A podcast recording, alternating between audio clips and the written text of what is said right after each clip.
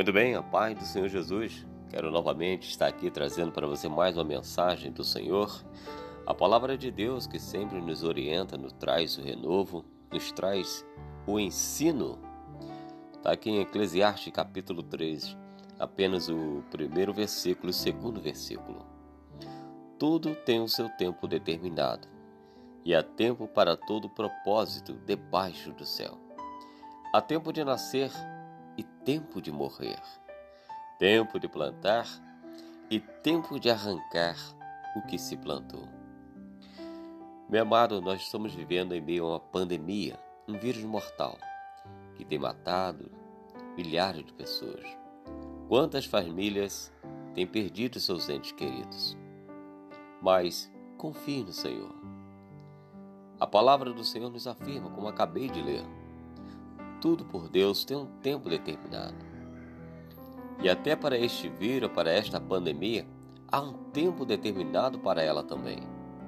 E nós temos que crer, confiar no Senhor, buscar a Ele, que isso seja um aprendizado em reconhecermos que somos necessitados de Deus, porque sem Ele nada somos, nada, nada. E para Ele tudo que Ele faz um tempo determinado. Então, busca ao Senhor, reconheça as suas falhas, o seu pecado, arrependa-se. Ainda há tempo. Há tempo de nascer. Mas como nascer? Nascer de novo, ser uma nova criatura. Quantas pessoas que passaram pelo vírus e conseguiram vencer este vírus na graça do Senhor se sentem uma nova pessoa. O momento de refletir, de colocar na balança sobre tudo aquilo que temos feito. Será que temos sido gratos a Deus? Temos andado de acordo com Deus? Feito o que realmente o que realmente lhe agrada? E se tornar uma nova pessoa. Tenho certeza que a pessoa que passou por esse vírus e quando conseguiu sair daquele leito de hospital, com certeza ela está se sentindo uma nova pessoa, porque ela viu agir de Deus na vida dela. Porque se não for Deus, meu amado, quem pode salvar? Quem pode curar? Só Deus tem o poder de operar o milagre. Então, reconheça o Senhor na sua vida. É tempo de morrer para o mundo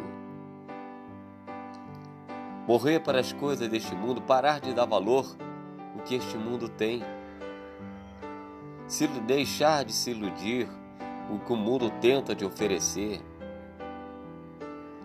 O principal objetivo do homem é buscar a Deus. Não adianta buscar valores, riquezas, ganhos desta terra. Tudo por aqui fica quando você morre. Você não vai levar para o céu os seus palácios, os seus tesouros, as suas riquezas. Tudo por aqui fica. Claro, não estou dizendo com isso que você não deva buscar um emprego melhor, estudar, se formar. Não estou dizendo nada disso. Estou querendo dizer que a prioridade na nossa vida o tempo todo ela tem que ser Jesus. O principal objetivo do homem é buscar a Jesus, é reconhecer Jesus como seu Salvador, como aquele que te garante uma vida eterna. E é somente através dele que um dia estaremos na eternidade. Então nós temos que reconhecer as nossas falhas e aceitar Jesus na nossa vida. Tempo de arrancar o que se plantou. A igreja ela vai lançando a semente. A semente que é Jesus. Aqui, como estou fazendo, estou pregando a mensagem, estou lançando a semente para dentro do seu lar, do seu coração, para a sua vida, para que você aceite e reconheça Jesus na sua vida. Porque um dia é tempo de se arrancar o que se plantou. A igreja do Senhor, que foi plantada sobre esta terra, um dia ela será arrancada daqui. ela irá morar com o Senhor na eternidade. Ela será arrebatada. Arrebatado significa tirado com força, arrancado desta terra. E a igreja está fazendo a parte dela, que é de pregar, anunciar o evangelho, de plantar a semente. Assim como estou fazendo, estou lançando a semente para dentro do seu lar, da sua vida, porque um dia a igreja do Senhor será arrancada deste mundo. E queira você estar fazendo parte desta igreja. Mas que igreja é essa? A igreja que tem a operação do Espírito Santo. A igreja que reconhece o Senhor Jesus como seu Salvador.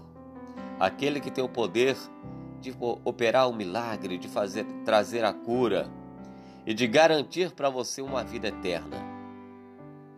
Você quer um dia estar com Deus na eternidade? Morar com Ele? Numa vida sem preocupações? Apenas creia no Senhor. Arrependa-se de seus erros, de seus pecados. Se houver arrependimento, há perdão. Então, meu amado, a mensagem que eu quero deixar para você nesta manhã é isso. Vivemos numa pandemia, num período difícil, mas tenha fé tudo há um tempo determinado por Deus. E esse tempo vai passar. Essa pandemia vai passar. Você crê nisso? Então creia, meu amado. Nasça para Jesus, seja uma nova criatura após essa pandemia. Deixe Jesus operar na sua vida. Morra para as coisas deste mundo. Pare de dar valor de dar prioridade às coisas deste mundo, porque tudo por aqui fica. Deixa a semente de Jesus nascer no seu coração. Faça parte da igreja de Cristo, porque essa igreja será arrancada deste mundo e um dia ela estará com o Senhor na eternidade. Amém? A paz do Senhor Jesus.